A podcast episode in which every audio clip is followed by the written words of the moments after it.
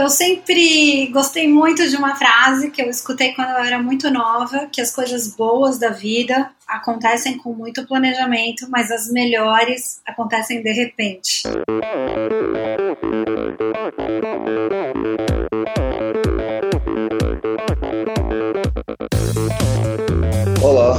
Sou Abir Diniz. Olá, sou Igor de Souza. Oi, aqui é a La Fabrini. Olá, aqui é a Rosana Fortes. Olá, eu sou a Lelúlio. Olá, aqui é a Tota Magalhães. E esse é o Endorfina Podcast. Sou Michel Bogli e aqui no Endorfina Podcast você conhece as histórias e opiniões de triatletas, corredores, nadadores e ciclistas, profissionais e amadores. Descubra quem são e o que pensam os seres humanos que vivem o esporte e são movidos à endorfina.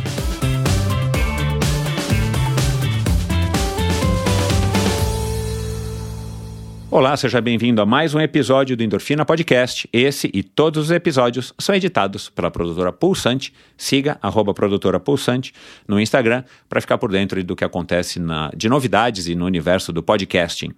Bom, antes de falar do episódio de hoje com a Karina é, Oliane, um episódio muito bacana com uma mulher fantástica.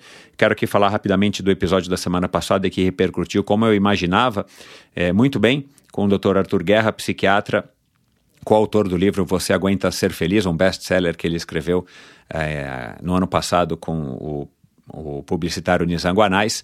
E ele, um triatleta, um Ironman, um maratonista, completou as seis majors, um cara muito bacana, foi uma conversa divertida, aliás, foi uma conversa muito divertida e uma conversa também muito rica em conhecimento, em compartilhar. Eh, o doutor, né, Arthur, compartilhou muitos conhecimentos aqui comigo e com quem ouviu o episódio. E claro, nós passamos aí pelas, pelas pautas ou pelos temas principais do livro. Foi um, um podcast que para mim trouxe, uma conversa que para mim trouxe é, muitos ensinamentos e momentos muito agradáveis e divertidos. E eu acho que por isso que ele acabou também repercutindo tão bem entre os ouvintes. Então, se você não ouviu, ouça, e se você já ouviu e está chegando aqui agora por conta dessa conversa com o Dr. Arthur, seja muito bem-vindo. Eu espero, tenho certeza de que o episódio de hoje também não vai decepcionar, porque a Karina Oliani é uma pessoa é, com inúmeros feitos, uma pessoa que já chegou ao cume do Everest duas vezes, mais recentemente escalou o K2, mas ela também foi campeã de snowboard, campeã de wakeboard e, e aventureira de nível máximo, escalou não sei quantas montanhas, tem recordes mundiais, tem um recorde do Guinness e é uma pessoa muito bacana. Recentemente ela se tornou mãe, aliás, agora que esse episódio está indo ao ar, é, já está quase aí na data do aniversário de um ano da filha dela, da Cora, e, e, a gente falou aqui principalmente sobre isso, sobre ser mãe, sobre zona de conforto, falamos sobre a infância dela, falamos sobre a experiência dela em corridas de aventura, que ela revelou aqui que foi a base aí para para a vida é, esportiva e aventureira dela nos anos seguintes. Falamos sobre o altruísmo, falamos sobre as ações dela em prol da, de gerar o bem para principalmente para as pessoas carentes, para as pessoas que necessitam. Ela que é uma médica de formação, uma médica de aventura, uma médica de é, montanha e ela que é, é, fundou aí também um instituto, o Instituto Dharma, e, e, fundou também a Associação Brasileira dos, dos Médicos de Montanha, Médicos de Aventura. É, ela é super multitasking, ela, falamos sobre trabalho em equipe, falamos sobre inveja. Foi um assunto que, é, como quase sempre é, no Endorfina é recorrente, a gente aborda diversos assuntos aqui nas minhas conversas com os meus convidados. Falamos sobre a morte, uma conversa muito bacana, é uma mulher muito simpática, claro, ela também tem esse lado de apresentadora, de, de apresentadora de televisão, de jornalista ou é, aventureira barra jornalista barra apresentadora. Ela que esteve à frente de diversos programas de televisão ao longo aí das últimas décadas. Ela também tem uma produtora de vídeo, quer dizer, cara, é uma mulher multitask, uma mulher super bacana de conversar, um papo super gostoso. E espero que você goste tanto quanto eu gostei. Quero aqui agradecer ao Chris Kittler é, que já teve aqui também no Endorfina duas vezes, ele que é, é criador da Seven Sherpas, uma agência de experiências esportivas é, que leva você e a seu, sua família, seus amigos para fazer experiências ao redor do globo, e, e mais recentemente criador também do Sportidia, uma rede social que promete revolucionar aí quem gosta, é, a, a, o conceito de redes sociais para quem gosta de praticar esportes, para quem tem esportes na veia. Ele que me conectou com a Karina, eles já trabalharam juntos. Então, muito obrigado, Cris. E quero então aqui agradecer mais uma vez a sua presença. Não se esqueça de entrar no endorfinabr.com para conhecer um pouquinho mais a respeito do endorfina, para é, me seguir no Instagram, lá tem um link para o meu canal no Instagram, tem um link para o meu perfil no meu, meu, dizer, meu perfil no Instagram e meu canal no YouTube, onde você vai poder assistir essa e todas as conversas do Endorfina. Finalmente eu consegui subir todos os episódios, a grande maioria ainda em formato somente de áudio, mas você pode ouvir também através do YouTube. E mais recentemente, desde novembro, setembro, novembro de 2021, você pode assistir também as conversas é, vendo né, os convidados a mim e aos convidados. E lá no meu site você pode assinar a newsletter semanal, você pode informar-se a respeito do Endorfina ao vivo, você vai encontrar links em cada um dos episódios para as redes sociais dos convidados, como você vai encontrar aqui para rede social, para as redes sociais da Karina e para vários assuntos que foram mencionados em cada uma das trezentos e poucos episódios aqui já ao longo desses quase seis anos. E lá também no meu site endorfinabr.com você pode informar-se sobre como apoiar, contribuir financeiramente com esse projeto sendo um projeto independente, sendo um projeto que depende sim muito do seu apoio, da sua, da sua audiência, é, do seu compartilhamento nas redes sociais, seja nos grupos de WhatsApp, dos episódios que você curtiu, também conta com a sua ajuda financeira. Então, a partir de 20 reais por mês ou 5 reais por episódio, você pode fazer parte dessa comunidade que vai além e apoia o Endorfina financeiramente. Então, informe-se lá no botãozinho Apoia-se que tem lá no endorfinabr.com. Então é isso, vamos para mais uma conversa do Endorfina, mais uma conversa interessante, mais uma convidada sensacional, mais uma pessoa que é recordista mundial é, do Guinness, mais uma pessoa que chegou ao cume do Everest aqui no Endorfina. É um assunto que eu adoro e é isso. Vamos lá, afinal de contas, quem é que não gosta de uma boa história, não é verdade? Minha convidada de hoje é mais um exemplo de um ser humano privilegiado. Dentre tantas qualidades, o seu altruísmo é a que mais se destaca. Outra característica que chama bastante a atenção nessa paulistana que escolheu o mundo como a sua casa é a sua versatilidade e o gosto pelo desafio, seja ele na água, na terra ou no ar. Apaixonada pelo mar, ela fez seu primeiro mergulho aos 12 anos de idade. Tornou-se instrutora e já soma mais de 5 mil mergulhos ao redor do globo. Foi também duas vezes campeã brasileira de wakeboard, três vezes campeã brasileira de snowboard, recordista em mergulho livre e é faixa azul de jiu-jitsu. Entre 1999 e 2004 foi corredora de aventura profissional e no ano 2000, apesar de ter sonhado em se tornar bióloga marinha, ingressou na faculdade de medicina. Sua vocação na medicina, porém, não a fez passar horas insanas em plantões ou centros cirúrgicos, mas a levou a passar dias, muitas vezes semanas, em lugares tão diversos e remotos como o Nepal, a Indonésia, o continente africano ou a floresta amazônica, levando atendimento de urgência a quem precisa e tem pouca ou nenhuma opção. Ela faz parte de um seleto grupo de pessoas especiais que escolheram doar seus conhecimentos e energia para ajudar os outros, para inspirar, dar esperança e propagar a mensagem de que cada um de nós pode ser a mudança que queremos ver no mundo. Entre uma atividade voluntária e a próxima, ela aproveitou para escalar mais de 20 montanhas, entre elas o Everest duas vezes, se tornando na época a mais jovem brasileira a chegar ao topo do mundo, e o K2, a montanha mais letal do planeta criadora do Instituto Dharma, que promove expedições voluntárias que levam saúde e bem-estar para comunidades remotas do Brasil e do mundo, com ações de medicina, educação e sustentabilidade. Fundadora da Associação Brasileira de Medicina de Áreas Remotas e Esportes de Aventura e ainda criadora da Pitaia Filmes, que registra e documenta todas as suas aventuras para serem veiculadas em canais como a Globo, Record, Discovery e seu canal no YouTube. Conosco aqui hoje a médica especialista em emergências e resgate em áreas remotas, apresentadora e produtora, modelo subaquática, aventureira, master blaster, exploradora, palestrante e pilota de helicóptero. A primeira latino-americana a voar com jet suit e mais uma recordista mundial pelo livro dos recordes a marcar presença por aqui no Endorfina por ter atravessado a distância de 100 metros e 58 centímetros em uma tirolesa sobre um lago de lava. Ela, que é meio sereia, meio montanha, uma espécie de heroína da vida real, uma mulher com um propósito, que é instrumento de conexão e, mais recentemente, além de ser se tornado a mãe da pequena Cora, entrou para o seleto grupo dos 50 exploradores mais extraordinários de 2023. Direto do município arquipélago marinho de Ilha Bela, Karina Ragazzo Oliani. Seja muito bem-vinda, Karina. Bom dia, Michel. Tudo bem? Como é que vai? Muito obrigada por esse convite. É uma honra estar participando do podcast aqui da Endorfina. Que bom. Obrigado você por ter aceitado. Finalmente deu certo, vai dar certo, né? Depois dos nossos desencontros. Mas é, para mim, né, desde o momento que você aceitou o convite, eu já estava meio apreensivo e nervoso. Agora acho que eu vou relaxando ao longo aqui da nossa conversa. Mas que bom que a gente não conseguiu gravar nas outras vezes, porque agora, né, notícia fresquíssima, é, a hora que esse episódio for ao ar já vai ter passado umas duas, três semanas. Mas você foi nomeada e agraciada aí por esse, esse título de estar tá entrando nesse clube seleto das 50 é, é, personalidades exploradoras, exploradores, que, que, que marca história não somente para sua carreira pessoal, mas claro, para o Brasil, como uma médica de aventura, uma médica de montanha que eu já li alguma coisa a respeito, apesar de ser novidade, mas eu queria que você aqui em primeira mão falasse alguma coisa a respeito aí do que, que significa esse reconhecimento de estar nesse seleto grupo é, que eu já entendi aqui, já fiz uma pesquisa que foi criado, tal, é lá de Nova York, tal, que premia todo ano 50 personalidades. É, lacrou, agora acabou, fechou tudo, fechou pitaia, fechou tudo e agora vai só curtir, é o, o Rolex que você vai ganhar e talvez um milhão de dólares, sei lá quanto que ganha. Ah, não, não, poxa, é, é, essa premiação, essa nomeação é um reconhecimento, né, muito, é, puxa, assim, eu, tô muito honrada de verdade, com tamanho reconhecimento, mas ele é só uma nomeação, só um prêmio.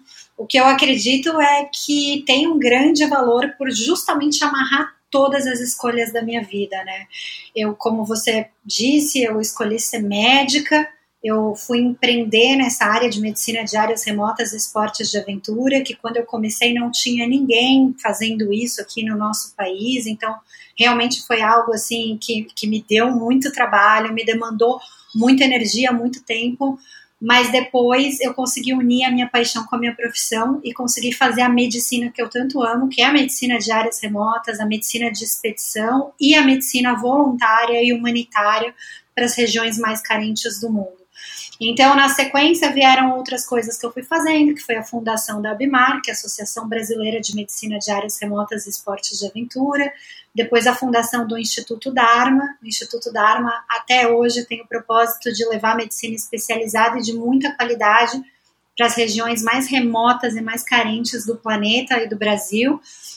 E aí, eu acho que é, essa premiação né, do Explorers Club 50 que são os 50 exploradores nomeados em 2023, amarra a medicina de expedição, a medicina de áreas remotas, a minha paixão por ajudar o próximo, né, e por levar um pouquinho do que a gente tem é, para pessoas que não tiveram tanta sorte ou que não dispõem de tantos recursos como a gente dispõe, juntamente com a paixão pela aventura e pelo gosto da natureza, de estar sempre em contato com com esses ambientes outdoor que eu amo tanto, seja ele montanha, seja mar, seja selva, seja deserto. Enfim, o que me importa é estar em contato íntimo e intenso com a natureza. E todas as expedições esportivas também que eu fiz, seja no montanhismo, seja no mergulho, uh, seja nos outros esportes que eu amo tanto. Então eu, eu acho que é uma nomeação que meio que diz quem é a Karina Liane, né? E, e que reconhece não só exploradores que exploram pelo prazer da exploração por si só. Tem que ser pessoas que, que transformam o mundo uh, socioambientalmente de alguma maneira. E isso foi o que me deixou tão honrada e tão feliz com essa nomeação. Cara, parabéns, meu. Eu acho que é, pelo que eu dei uma olhada no site, eu também não conhecia, mas pelo que eu dei uma olhada no site, é uma, uma distinção, né, uma nomeação de fato muito digna. Parabéns. É, com certeza você é a primeira convidada é, que eu recebo aqui no Endorfina em quase seis anos que, que faz parte então desse seleto grupo. Parabéns. Aliás, eu falei aqui no, na introdução, eu ouvi vários podcasts com você. E, aliás, já recomendo as pessoas, se quiserem ouvir mais detalhes a respeito de algumas expedições e tal, ouçam outros podcasts, vejam assistam o seu canal no YouTube, né? Você tem um canal muito legal no YouTube. É, porque aqui eu quero tentar abordar assuntos que não foram abordados, é, a, a, pelo menos eu não, não acho que foram abordados é, da maneira como eu, eu gostaria de abordar aqui. Mas uma das coisas que eu fiz foi até o seu primeiro post do Instagram. E aí eu fui descobrindo várias coisas que, que talvez para você já sejam comuns e triviais ou para as pessoas que lhe acompanham. Mas essa versatilidade que eu citei no começo é, tem a ver com você fazer é, é, posar, né, modelo fotográfica subaquática para alguns vestidos do Arthur Kalimann. Eu moro exatamente do lado quase do prédio da, da, da do, do ateliê do Arthur Kalimann lá na, na, Santo Amaro. Aí você tem foto com Dalai Lama, né? Aí você já entrou no, no Guinness, você já foi no programa do Rony Fon, aliás, já recebi aqui duas outras pessoas que foram ao Rony Von. É, então, você é uma mulher de versatilidade gigantesca. Mas é, essa nova faceta que você está vivendo agora faz um pouco mais de um ano, por conta da sua gravidez e depois do nascimento da pequena Cora, é uma coisa que está me intrigando aqui bastante, porque sempre que eu converso com mulheres que são mães e, e exploradoras, aventureiras, atletas ou é, apenas é, esportistas, são, é, é um assunto que, que me chama um pouco a atenção e eu gostaria de ouvir um pouco então da sua opinião a respeito disso. Num post seu, eu vou dar uma. Eu vou ler aqui, vou, vou, vou ler o que, que você escreveu. Em abril de 2017, eu não sei nem se você sonhava em ser mãe naquela época. Só sabemos nossa real capacidade quando tivermos que enfrentar coisas que achamos ser incapazes de lidar. Em todas as situações, temos a opção de irmos além da nossa zona de conforto e enxergar a verdade. Somos muito mais fortes do que pensamos. Depois de ler essa, é, é, é, essa legenda que você colocou em abril de 2017, eu queria saber o seguinte: como é que a Cora está te tirando da zona de conforto e o que, que ela já te ensinou, apesar de é, recém-nascida, né, 11 meses, daqui a pouco ela vai completar um aninho. Como é que tem sido aí essa vida é, de mãe com todas essas funções que você é, acumulou e que você vive? É, você é a Karina, é assim, dá para entender, claro mas você escolheu, optou, você e o Max, por mais uma, né? E por mais que o Max participe, a gente sabe que é, a mãe, é, é, principalmente nesses primeiros meses, a mãe tem um papel que, que predomina, né? Então, assim, é, como é que ela te tira da zona de conforto? Como é que você está lidando com aquelas noites mal dormidas, com situações onde você não sabe o que fazer, que você quer arrancar todos os cabelos é, e por aí vai? É, fale um pouquinho sobre a, a relação da Karina com a pequena Cora. Acho que eu não preciso falar muito, né? Uma imagem vale mais que mil palavras. Olhem as minhas olheiras. Brincadeira. Brincadeiras à parte, Michel, mas é isso que você falou. A Cória veio para para me ensinar muita coisa, inclusive o quanto que eu sou capaz de amar. Eu não sabia que era possível que coisa clichê, né? Todo mundo que está aqui escutando a gente deve falar: nossa, por que todos os pais falam isso? Porque eu pensava assim quando eu escutava um pai e uma mãe falando que o amor de um filho é algo que você não tem como saber até você ser pai ou ser mãe. Mas é exatamente o que está acontecendo comigo. Assim, eu não sabia que era possível amar tanto um serzinho tão pequeno, né? Tão, tão indefeso, tão, tão lindo, tão puro. A Cora, é, eu, eu, sou suspeita porque eu sou mãe e todo mundo fala que eu sou uma mãe coruja, mas a Cora ela é uma menina assim, cheia de saúde, cheia de alegria. Ela tem um brilho próprio, ela é uma criança que por onde ela passa, ela encanta as pessoas. Ela, ela não consegue chegar num lugar sem fazer os outros rir, ela tem que arrancar uma risadinha, fazer uma gracinha, fazer com que as pessoas notem ela. E ela é uma criança muito legal. Ela é muito divertida, ela tá sempre sorrindo, ela colabora demais. Eu tô absolutamente apaixonada pela Cora. Mas todas as mães e todas as pessoas que já passaram por isso sabem o desafio enorme que é você ter um ser humano dependendo de você e você criar um ser humano, principalmente nessa primeira infância, né? Então, realmente me tirou absurdamente da minha zona de conforto, porque para mim, por mais que as pessoas olhavam e falavam, meu Deus, ela foi escalar, escalar o Everest, meu Deus, ela voltou pela fase mais difícil, e agora ela tá indo pro K2. Pega todas essas montanhas que eu fiz, tudo junto e misturado, não se compara ao desafio de ser mãe, né? em todos os sentidos, no sentido físico e no tamanho da entrega, assim, a Cora é uma criança que ela demanda bastante de mim, então eu tenho que passar a noite inteira amamentando até hoje, é, é, o único jeito dela dormir, senão ela grita, grita, e eu já passei por várias, diversas consultorias de, de amamentação, de pediatra, de psicólogas é, para tentar colocar ela no berço, não tem escolha. Ela é um pouco parecida comigo nesse sentido, assim, o que ela quer, o que ela quer, e ninguém diz o contrário para ela. Né? Então, é, eu estou aprendendo que eu não sou mais dona do meu tempo, eu não sou mais dona dos meus projetos, que agora eu tenho uma chefe, essa chefe chama Cora, mas eu sou apaixonada por ela e eu faço tudo com tanto amor que que é isso, assim, eu não escolheria nada diferente, apesar que se tivessem me contado lá atrás como é que era, eu acho que eu ia falar, não, não, não, eu não quero isso. Só que aí a hora que você sente o amor, na potência que você sente, vale a pena qualquer coisa. Então, realmente está sendo um grande desafio. Eu tive que passar por diversos preconceitos, uh, eu tive que passar por, por perdas de oportunidades muito grandes, eu tive que entender que algumas marcas que estavam quase ali fechando comigo deram um passo para trás quando descobriram da minha gravidez, mas ao mesmo tempo é, o que eu estou ganhando pela maternidade e evoluindo como ser humano eu não trocaria.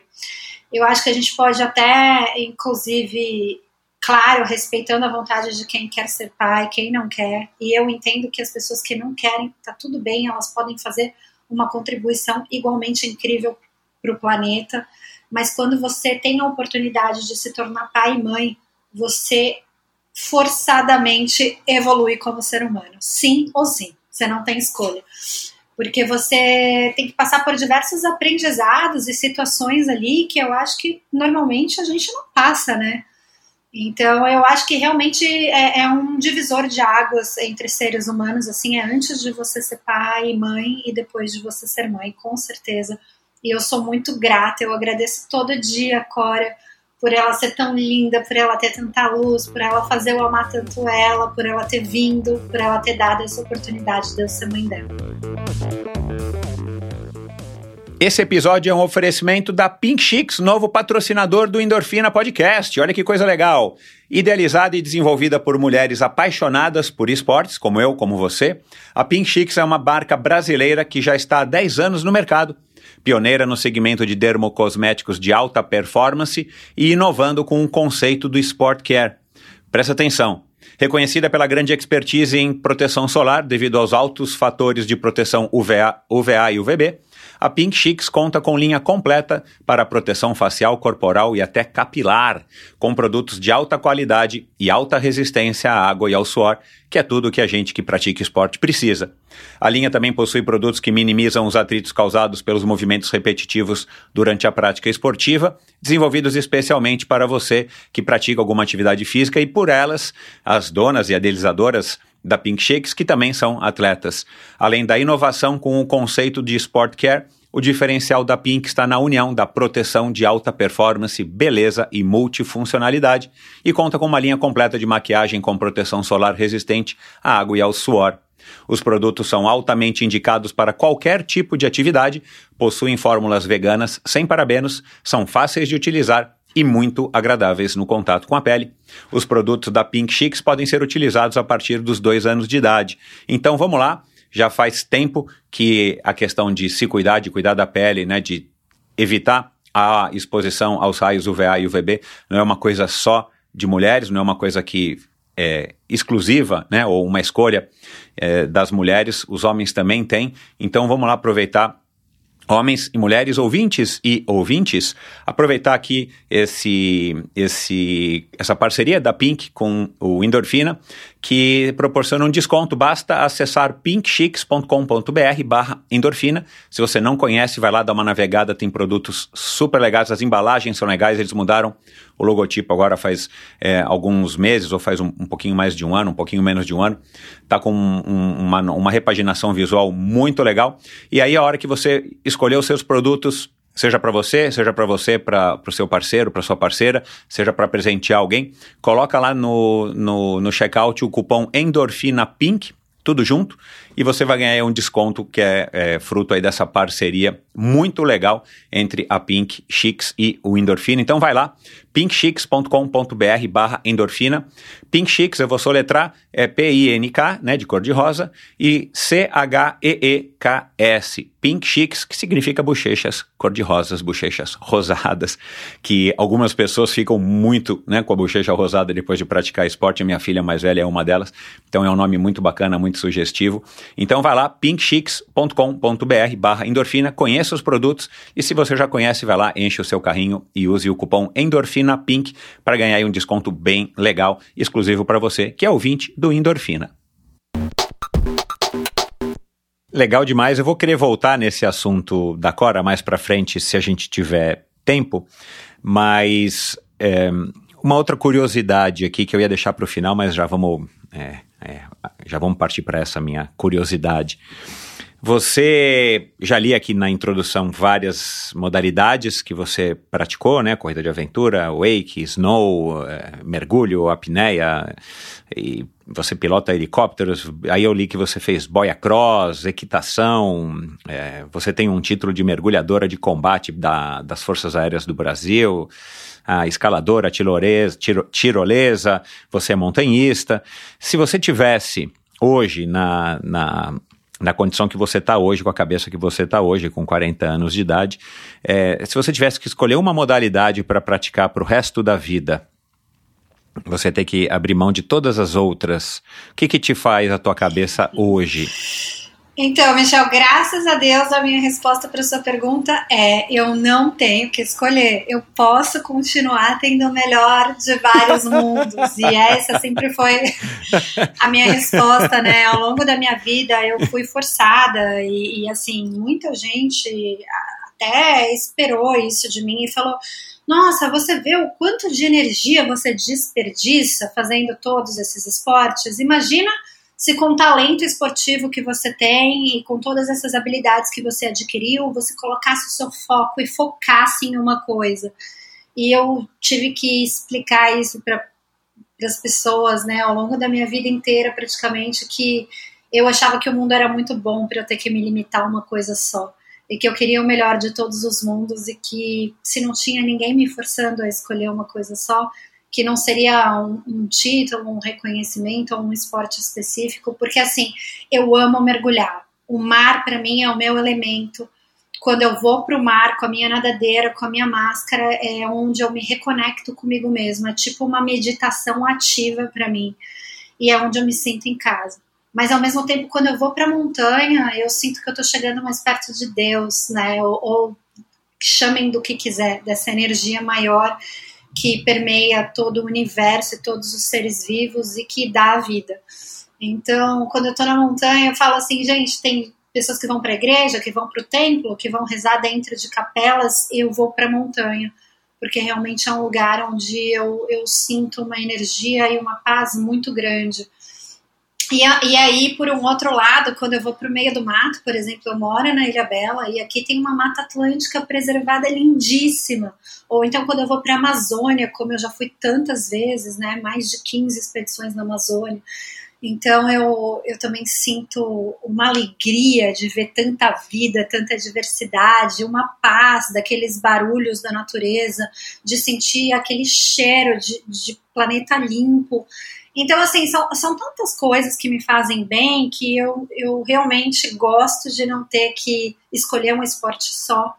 E onde eu moro é na frente de um ponto de kitesurf, que eu sou apaixonada, então uma vez por semana eu, mesmo que eu tenha compromisso, qualquer coisa, assim, eu paro tudo que eu tô fazendo, eu pego uma horinha do meu dia, ou que seja 40 minutos, e eu vou velejar é, acabei de voltar de uma gravação onde eu estava nas Bahamas retomando meu projeto para a Rede Globo, gravando um mergulho com tubarões e, e apneia lá nas Bahamas, numa parede de coral de 2.500 metros de profundidade. Foi realmente maravilhoso, assim, para para conseguir esse tempo, né, que eu preciso, esse equilíbrio mental que o mergulho me traz. É, estou indo no final desse mês para as montanhas do Canadá, vou colocar o esqui no pé, vou para Mont Tremblant, que é uma estação de esqui maravilhosa ali no, perto de Quebec, de Montreal. e, e, vou fazer aí os esportes de neve que eu amo tanto, pratico desde os 12 anos de idade e, e uma das coisas que eu mais gosto de fazer é justamente esquiar powder, né, ou heli ski, que é quando você pega e esquia no, no, na neve fora de pista em montanhas virgens. Amo escalar montanha, já tenho esse ano, mesmo com a Cora, né, aliás, o ano passado, a Cora, com seis para sete meses de idade, eu fui para o Nepal e fui para os Himalaias com ela. Esse ano eu vou de novo e já estou retomando todos os meus projetos de montanha. Claro que, que se não fosse a minha rede de apoio, se não fossem os meus pais, se não fosse eu ter um parceiro, muito parceiro de verdade, claro. eu conseguiria tudo isso. Eu vou para Fiji no mês seguinte, né, no mês de março, eu vou estar coordenando uma expedição médica e odontológica numa ilha bem remota das Ilhas Fiji, lá no meio do Pacífico Sul. É, então, assim, eu, eu, é isso que você falou. Eu sou a Karina, eu não vou deixar de ser a Karina. Eu acumulei mais essa função linda e quase full time de ser mãe, mas eu tô realmente aprendendo como equilibrar tudo isso. E eu acho que qualquer pai, qualquer mãe que estiverem me ouvindo aqui, eles vão concordar que a gente sempre troca o pneu com o carro andando não tem uma cartilha, assim, como ser mãe, como ser pai, continuar sendo profissional. Eu acho que tem o que funciona para cada pessoa e você tem que achar o seu equilíbrio dentro de tudo isso. E, e como eu tive essa dádiva, né, de me tornar mãe, eu, eu tô encontrando o equilíbrio com muita gratidão, com muita resiliência, com muita humildade no meio de tudo isso, mas realmente não é uma tarefa fácil. Já que você ficou em cima do muro nessa resposta, eu achei válida. Aliás, o Abílio Diniz, que já passou por aqui, o empresário, ele falou em, em algum outro lugar, ou eu li, que a, ele, ele faz uma analogia a, a, aos pilares da vida dele, as coisas que são importantes, é, a um saco de, de bolacha, de, de biscoito se falta um, o saco está vazio. E ele é o conjunto de todos esses, né? Então eu estou aqui pensando que você é o conjunto de todas essas modalidades, desse espírito, né? É, mas ainda insistindo nessa questão de, de tentar, eu tentar aqui entender um pouquinho melhor é, quem é a Karina, depois de tanto que eu li e ouvi a seu respeito. Agora você é mãe, né? Você é esposa, né? Você é médica, palestrante, apresentadora, aventureira, né? Vários rótulos e, e, e a sociedade moderna tem essa tendência, né? De colocar rótulos. Hoje, agora, em que fase que você está, assim, se você tivesse que ir hoje num evento social ou quando você for lá no... Bom, se bem que no jantar do Explorers lá você vai ter que dizer que você é médica aventureira, porque foi por aí que você foi nomeada, né? Mas, enfim, é, hoje você está em qual fase, assim, com qual que você mais se identifica hoje, né? Como uma médica, você está mais como uma aventureira por conta disso tudo que você vai fazer, ou ainda prevalece essa questão de ser uma mãe, já que está tão latente, né, ter que amamentar as madrugadas e tudo mais, é, você consegue pôr um, uma definição é, em você mesma? Ah, é, é, exatamente o que você disse, né? Nós sempre tivemos que entrar dentro de caixas, nós sempre tivemos que nos adaptar em rótulos, e eu sempre fui contra isso. Uhum. É, eu, eu digo que, poxa, tem um momento que eu estou fazendo palestra, eu não me considero uma palestrante, eu vou lá contar minha história, minha história de vida, mas eu, eu sou muito reconhecida nesse mercado como palestrante, apesar de não divulgar e não correr atrás disso eu sou uma das palestrantes que mais faz palestra em todo o Brasil. Então, eu simplesmente agradeço e, e faço com o maior amor do mundo e dou o meu melhor para cada pessoa que me contrata. É, como médica, por exemplo, fundadora do Instituto Dharma, eu escolhi essa medicina, né? Tive, tive o prazer de, de escolher essa medicina do, nos lugares mais carentes, para as pessoas que mais precisam contando com o apoio de tantos voluntários e de tantas marcas que ajudam a gente a exercer essa medicina uh, e levar essa medicina para esses lugares tão remotos. E eu também trato as pessoas como se eu estivesse atendendo um próprio familiar meu. Esse é o meu princípio dentro da medicina, é fazer o melhor que eu posso e com o que eu tenho para os meus pacientes. É, quando eu tô nas minhas aventuras, puxa, eu, eu amo tanto isso desde pequena e, e, isso faz parte praticamente do meu DNA, que não tem como eu entrar numa aventura uh, mais ou menos afim. Eu entro de cabeça, eu dou o meu melhor, eu faço o meu melhor, eu só desisto se eu realmente achar que está passando por cima de algum valor pessoal ou se estiver colocando em risco a vida de alguém, inclusive a minha. É, aí na, na área dos esportes, a mesma coisa. É, eu gosto de me preparar, eu gosto de treinar, eu gosto de me dedicar antes de fazer alguma coisa. Então também eu tenho essa característica. É, quando eu vou me jogar em alguma coisa, as pessoas olham e, e falam assim: Nossa, ela se jogou. É, eu me joguei, mas teve muita preparação, treinamento, planejamento, é, muita abrir mão de muita coisa para estar ali, sabe? Eu não sou essa pessoa assim que que faz as coisas do nada. Eu sempre fui um pouco nerd é, em todos os sentidos da minha vida. Eu gosto de ciência, eu, eu amo estudar, eu amo medicina. E eu também sou nerd nessa outra área da minha vida, que é quando eu vou entrar em alguma expedição ou em algum projeto, eu, eu estudo, eu me preparo, eu treino, eu faço um planejamento estratégico. É, então é isso, assim, eu, eu acho que o segredo é que eu amo muito tudo que eu faço. E agora ser mãe, apesar de ser uma coisa que não estava nos meus planos para agora e não era uma coisa que eu tinha realmente falado, não, eu, é, é uma coisa que eu vou abraçar neste momento, mas eu amo tanto a Cora que, que também não tem como eu ser uma mãe mais ou menos, assim. Eu quero dar o meu melhor para ela, claro, encontrando esse equilíbrio que a gente falou, mas eu, eu sinto, e ela me ama muito de volta, assim, eu sinto que, que eu sou uma mãe muito presente, até agora eu, graças a Deus, não tive que deixar minha filha para trás em nenhum momento, mas se eu tiver também vai ser com pessoas incríveis que vão cuidar dela da melhor forma possível e por pouco tempo. Claro. É, agora deve ter momentos, eu imagino, é, e algumas mulheres já relataram isso aqui, e a gente consegue perceber né, nas, nas pessoas, pelo menos já percebi isso nas pessoas às quais eu sou mais próximo, que tem horas também que dá uma cansada, né? Porque é, quer a gente queira ou não, por mais que seja uma coisa talvez até um pouco retrógrada, a, a, a mulher tem um papel, pelo menos na nossa sociedade, onde se criam expectativas, muitas vezes e muitas vezes por parte de vocês mesmos, vocês mulheres, né? Das próprias mulheres cobrando das mulheres, da, da própria autocobrança, da cobrança dos homens, de uma maneira geral.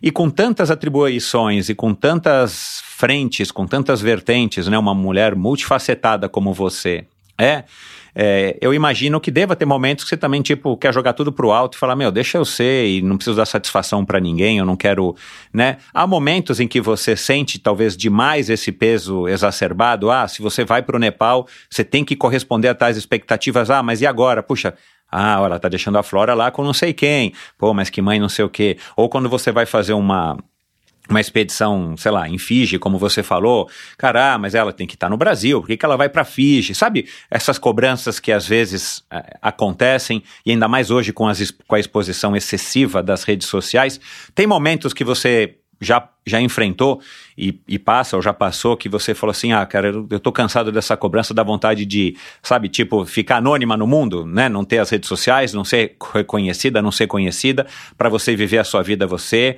agora com a Cora, com o Max e, e, e ficar tranquila? Então, Michel, é, é, isso que você falou, né? Infelizmente, é, as pessoas é, às vezes, ao invés delas verem que elas têm que falar menos e que elas têm que considerar que cada um tem uma realidade, elas opinam ali de uma maneira até um pouco agressiva, mas isso eu vejo que é porque elas não estão felizes ou elas não estão completas. Eu vejo que as pessoas de muito sucesso e as pessoas muito felizes e realizadas na vida e que estão ok nas suas áreas ali, né? Afetiva, emocional, profissional, carreira, com uma família ok. Eu vejo que essas pessoas não incomodam os outros e elas não comentam tanto na vida alheia porque elas já estão muito ocupadas com a própria vida e sendo felizes, que é o que a gente veio aqui fazer.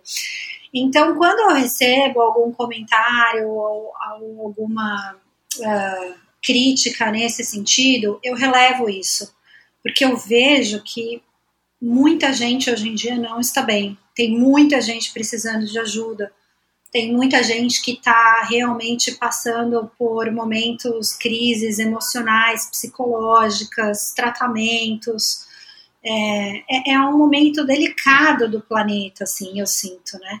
Então, eu tento ter essa empatia e, relevar, e às vezes simplesmente ignorar, porque saber ignorar é uma dádiva, e, e é algo que eu aprendi só agora, recentemente, né, com quase 40 anos de idade, mas eu realmente aprendi a ignorar de uma maneira assim que eu fico muito orgulhosa de mim mesma.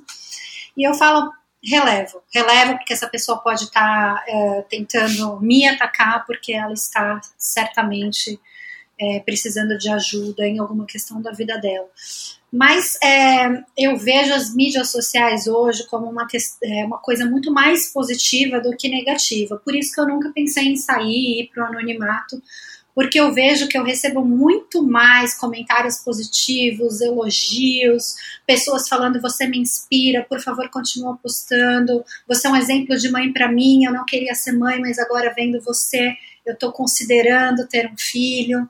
É, outras mães falando, nossa, eu estava aqui tão desanimada por causa do quanto que a maternidade afetou a minha carreira, mas ainda tudo que você continua fazendo, mesmo sendo mãe, é, você me passou muita motivação e muita força. E, e eu tenho assim, cartas, mensagens de WhatsApp, mensagens de direct, de Facebook, de tudo quanto você pode imaginar é, então que me encorajam, né, e de pessoas falando para eu continuar realmente nas mídias sociais, muito mais do que o contrário. Então eu acho que se a gente puder contribuir com as pessoas nessa forma positiva, inspirando, motivando, trazendo uma palavra legal durante o dia, ou então falando assim para elas, olha, tem outro caminho, né? Não é só esse que te, que te ensinaram. Inclusive, se não tiver, você pode abrir um novo caminho.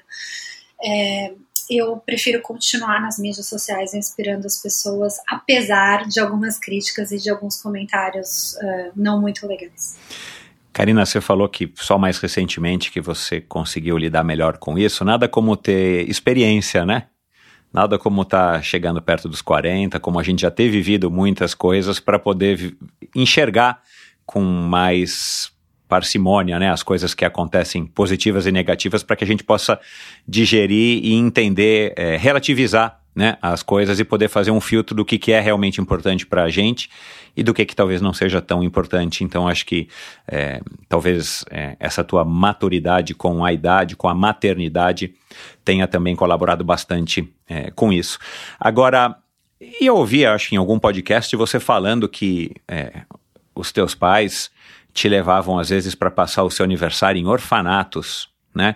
E você também é a primeira pessoa que, pelo menos eu tenho conhecimento, que eu já tive contato, que tem uma irmã que nasceu no mesmo dia, né? Vocês fazem aniversário no mesmo dia, mas vocês não são gêmeas. Cara, é uma coisa assim, é, acho que dá para deve dar para contar no dedo, né? A quantidade de pessoas no mundo que tem coincidências desse tipo. Mas é, vocês, vocês foram educadas como, né? É, é, tua família tem uma ascendência europeia, italiana, é, vocês estudaram, tipo, aqui em São Paulo, sei lá, na escola Waldorf, na Humboldt, dessas escolas alternativas, na escola Viva, não sei se já existia quando você era pequenininha. É, da onde que vem essa... É, como é que foi a sua, a sua infância, a sua educação, né, o ambiente familiar? E, e, e como é que você acabou pegando tanto gosto pela vida ao ar livre, sendo uma paulistana? É, então, eu tenho duas irmãs, né? A Nath, que nasceu no mesmo dia que eu, exatamente três anos depois. E, e, a gente tem bastante gostos em comum, inclusive ela também é médica, ela fez medicina do esporte, ela é uma ótima nutróloga, uma das melhores do Brasil, inclusive. E, e tenho a Carol, que é mãe do Martim uh, e que tem a mesma idade que eu também, e a gente tem um relacionamento, nossa, eu sou, sou muito grata pelas minhas irmãs. É, a gente não foi, é, nenhuma das três estudamos em nenhuma escola uh, alternativa, acho que na nossa época era uma coisa que era muito raro ainda, né? não era tão comum como nos dias de hoje, é, mas essa paixão pela natureza foi uma coisa que nasceu comigo apesar de ter nascido em São Paulo desde criança, minha mãe sabia que quando ela me levasse para um, uma chácara, para uma fazendinha, uh, para uma casa na praia, para algum hotel, assim, eu tive uma infância muito simples, né? Então não é que a gente podia viajar muito longe, fazer grandes viagens internacionais, nada disso.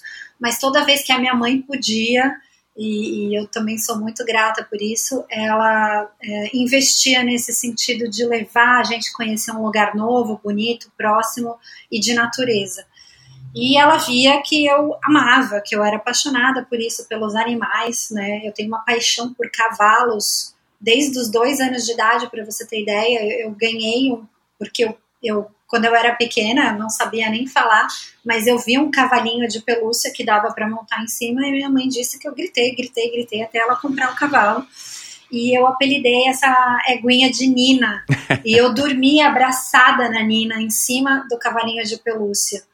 E, e depois a minha madrinha é, tinha uma chácara e ela comprou um cavalo, de tanto que eu gostava de cavalo, e ela comprou o cavalo e deixou lá no sítio para quando eu fosse para a chácara dela eu poder ver a Nina. E a Nina pegou uma doença e morreu e faleceu. E eu fiquei cinco dias sem comer. Eu era pequena, é, devia de ter aí três, quatro anos de idade. Coitadinha. E eu entendi, né, a, a, que foi uma morte da Nina naquela época, com conhecimento de, e o conceito de morte que uma criança tem, que é bem limitado. E eu parei de comer minha mãe falou que assim eu fiquei muito, muito triste. Então, para você ter uma ideia, a paixão que eu tenho pelos bichos, pelos cavalos, e isso se estende aos animais marinhos, né? Eu sou absolutamente apaixonada por, por baleia, por tubarão, por golfinho, pelo mar e, e por muitos outros seres, assim. Eu sempre fui. É uma coisa. Nunca me fez bem ver animal em gaiola, animal em jaula. É, é uma coisa que eu, que eu luto bastante, né? Lutei por toda a minha vida e agora eu, inclusive, é, consegui convencer uma escritora, amiga minha, e a gente já lançou o primeiro livro de uma série de cinco. O primeiro livro uh, ele é inspirado numa sereinha que chama Cora. e essa sereia ela tem poderes especiais. Ah, legal. E ela conseguiu livrar diversas baleias que estavam sendo capturadas para ser levada para um cativeiro nos Estados Unidos, em um desses grandes aquários e a baleia foi é, capturada numa rede, estava sendo arrastada, a mãe estava seguindo, chorando, seguindo o navio, que é o que realmente acontece, né, acontece. E a Cora foi lá e com os superpoderes dela, ela conseguiu cortar a rede, fazer com que as baleias voltassem para a família. E é um livro muito legal, é uma série... Desculpa. É uma série, na verdade, serão cinco livros sobre temas marinhos distintos, desde manter animais em cativeiro, até branqueamento de corais, que é uma coisa que está acontecendo por conta do aquecimento global, né, que está afetando diretamente os corais, que são esses animais marinhos, e, e, por exemplo, o lixo plástico, a poluição nos oceanos, a pesca predatória e por aí vai. Então, quem quiser, a Sereia Cora vai estar sempre uh, nesses livros lutando pela conservação do planeta e pela proteção dos mares. E pode pesquisar pela escritora Cláudia Carmo, que também foi a idealizadora do Passo de Tartaruga, e esses livros estão disponíveis para comprar diretamente com ela, ou então na Livraria da Vila, em São Paulo. Legal, eu vou colocar no post do, do episódio de hoje lá no meu site o link para para que é, o ouvinte possa já direto ir lá clicar e comprar. Eu vou comprar um para minha filha. Minha pequena filha de seis anos chama Nina, então eu vou eu vou comprar o livro da Cora para ela. É. é. Agora uma curiosidade, né? Eu já recebi aqui tantos corredores de aventura, né? Os melhores, os primeiros. Eu, eu fui um dos primeiros a praticar corrida de aventura aqui no Brasil desde 1997, 98 e você praticou de 99 até 2004, né? Eu não lembro se eu fiz alguma prova junto com você, assim, né? No, no, na, mesma, na, na, mesma prova. Mas, é, da onde que veio aí o seu interesse e, e o que que você, o que que te levou a querer ingressar nas corridas de aventura, uma modalidade completamente nova e, claro, com uma ligação muito forte com a natureza, né? Era uma coisa, enfim, naquele comecinho era muito legal porque era uma aventura literalmente, a gente não sabia o que estava fazendo, pelo menos eu não sabia o que estava fazendo lá. É, o que, que te levou para as coisas de aventura e o que, que te fez permanecer por tanto tempo é, praticando corrida de aventura, né? E, e eu coloquei aqui profissional, porque em algum lugar eu li que você, é, enfim, é, foi profissional de corrida de aventura. Me fala um pouquinho, porque eu adoro esse tema, é uma modalidade para mim que é fantástica. É, a gente se considerava profissional na época, porque a gente era uma das poucas equipes que tinha um apoiador, né, um patrocinador na época que, que dava alguma coisa pra gente. É, eu comecei por causa de um amigo que eu conheci no cursinho, e ele parava o jeep dele ali na frente do cursinho e ele contava assim as corridas de aventura e as loucuras que ele tinha feito. E aí ele me apresentou para o Sérgio Zolino, o Zolino que na época foi um dos precursores também, ah, pioneiros, né? Do... E o Zolino se tornou o meu personal trainer. Então Uau. eu fazia aulas de personal ah, para treinar para corridas de aventura por três vezes na semana no Parque do Ibirapuera com o Zolino. Ele, ele é, fazia como se fosse durante a nossa aula, ele fazia os PCs uh, com mapa no Parque do Ibirapuera, escondia os PCs que eram etiquetas coloridas que eu tinha aqui coletando, então eu tinha que já treinar navegação ao mesmo tempo que eu estava correndo e de vez em quando eu era de bike, então eu já treinava as duas modalidades, que é a corrida e o mountain bike no Parque do Ibirapuera, imagina. E a navegação, né? E aí, quando uh, eu tinha a oportunidade, eu, eu com o amendoim, né? Eu remava ali na raia da USP também, na cidade universitária, duas vezes por semana, de terça e quinta, e treinava o remo lá. E a corrida de aventura me chamou só pelo nome, só de falar alguma coisa para Karina, tipo aventura, é, eu, eu pum, tô dentro, uhum. né? Então, eu gostava muito que a corrida de aventura, assim como o montanhismo, uh, apesar de ser um esporte que exige muito do seu físico, mas ele não é só físico. Se você fizer força e correr para o lado errado, você perde. Né? Então ele também tem a parte da estratégia, é. a parte mental, a parte eu da posso, navegação. Eu posso, eu posso dar vários exemplos para você, que isso é a verdade, viu? todos nós podemos, em alguma prova, todos nós podemos constatar isso. É, mas então, é, a corrida de aventura foi muito legal nesse sentido, porque me ensinou a navegação e tinha que ser em equipe, e você também saía demais da sua zona de conforto. Eu contei as provas que eu não terminei sem alguma dor intensa, né? Porque é, para quem não sabe, a corrida de aventura normalmente são quatro pessoas. Na época eram equipes de quatro e geralmente três homens e uma mulher. E fisicamente eu não preciso nem falar que normalmente as mulheres eram um ponto fraco, né? Até porque nós fisicamente uh, temos aí uma desvantagem biológica em relação aos homens. Mas o que era muito legal é que na parte mental e na parte de estratégia e de suportador e desconforto, é, a corrida de aventura me ensinou demais. E eu devo muito das minhas conquistas em alta montanha, na escalada e no montanhismo, em outras expedições onde eu sofri bastante, onde teve muito perrengue, e muito desconforto, eu devo à corrida de aventura. Eu aprendi, eu, eu costumo dizer que eu aprendi a sofrer profissionalmente nas corridas de aventura. É, e, e eu, eu virei né, uma pessoa que consigo lidar com desconforto em outro nível depois de ter feito corrida de aventura. A corrida de aventura mudou muito a referência, assim, né, do que eu podia, do que eu não podia, do que eu era capaz. Porque antigamente as pessoas falavam assim: ah, a qual distância? O negócio está a 15 quilômetros daqui. Eu falava, gente, 15 quilômetros, meu Deus, está muito longe, não, não vamos. E aí, quando a gente começou a fazer corrida de aventura, e as corridas de aventura tinham 120, 250 quilômetros, a gente achava que ok, né? Ah, é uma prova, vamos andar ou correr ou pedalar e remar 250 quilômetros e tudo bem, tá valendo. Então, eu acho que nesse sentido eu, eu, eu, sou bem grata por ter ficado na corrida de aventura aí uns 3, 4 anos, aprendi bastante coisa. Que bacana, cara. Não, eu não, não... Você lembra o nome da tua equipe? Eu participei de algumas, né? Uma delas era Espírito Livre. Eu corria com o Jorge Lage, com o com, com o João Bellini, caras extremamente fortes. Fiz várias provas também ali com com outras pessoas de outras equipes. A minha, a minha irmã correu na equipe do Caco, da Ariane, é, Rosa dos Ventos. É, eu corri algumas vezes com o Carlão na Ilha Bela de Venture também. Fui convidada por outras equipes para outras provas. É, então foram anos muito legais, assim, onde a gente fez grandes amigos e, e grandes perrengues também. Cara, que legal. O Zolino, ainda falei com ele hoje de manhã, é um amigo meu, amigão meu, tenho contato com ele até hoje. Aliás, é, a gente já idealizou, inclusive, a participação dele aqui no Endorfina Podcast num formato diferente. Eu preciso agora levar a cabo isso. Mas que bacana, cara, não fazia ideia que, que enfim, que, que você tinha começado nas corridas de aventura e que tinha sido aí desse, desse formato.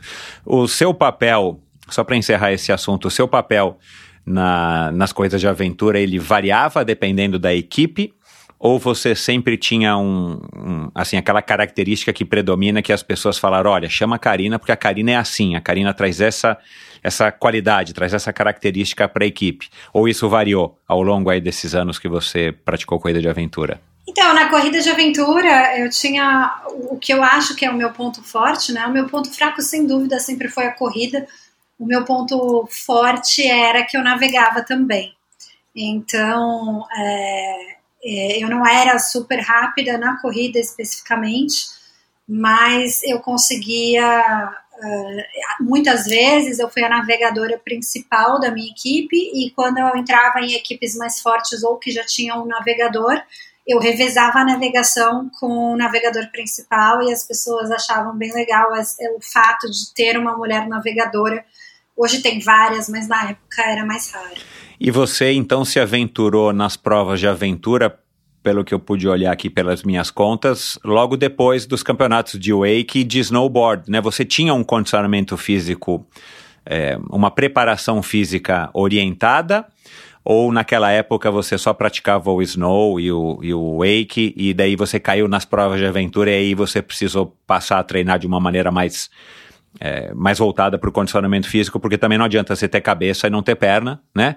Mas também não é, a perna a gente sabe que não, não vai te levar a lugar nenhum se você não estiver indo para o lugar certo. Como é que era do ponto de vista é, físico, atlético, o seu, a sua preparação ali nessa fase, né, que você comentou aqui que, que era aí praticamente 18, 19 anos? É, então, eu, eu fiz muitos esportes, mas isso é porque eu já tenho 40 anos, né? E eu passei por fases na minha vida. E eu me dedicava para um deles em cada fase. Então, não necessariamente só um deles, mas muito mais. Só, por exemplo, quando eu fiz o wakeboard, eu fui bicampeã brasileira, eu fazia praticamente só o wakeboard. É, depois, quando eu entrei para corrida de aventura, eu praticamente só fazia corrida de aventura. Até me aventurava em uma coisa ou outra, ou quando tinha oportunidade, mas de treinar, de me dedicar, era total para corrida de aventura, porque a própria corrida de aventura já exige que você pedale, que você corra e que você reme, pelo Entendi. menos. Uhum. Uh, e faça essas três coisas bem, né? Uhum. Então eu treinava com um, o assessoria, né? Na época era o Zolino com a Cris Carvalho. É, depois passou a ser a assessoria da Cris Carvalho e chamar Projeto Mulher. De, depois eles mudaram de nome, foi Núcleo Aventura, que era só para os corredores de aventura e todo mundo treinava junto. E, e, depois, infelizmente, a gente perdeu, né? Nossa grande treinadora querida Cris Carvalho, grande corrida de, corredora de aventura, triatleta, Iron Woman e tudo, mãe, e tudo que ela foi mas muita saudade e, e, bastante gratidão por essa época e por ter treinado com pessoas tão fortes que mudaram bastante os meus níveis de referência no esporte e me ensinaram muito a ser uma atleta melhor. Sem dúvida nenhuma. Com, com a Cris como referência, com certeza, é, e várias convidadas já passaram por aqui, citaram a Cris, você mais uma. Ela é uma mulher que de fato fez a diferença na vida de quem é, teve o prazer de cruzar com ela né, nos diversos esportes que ela praticou.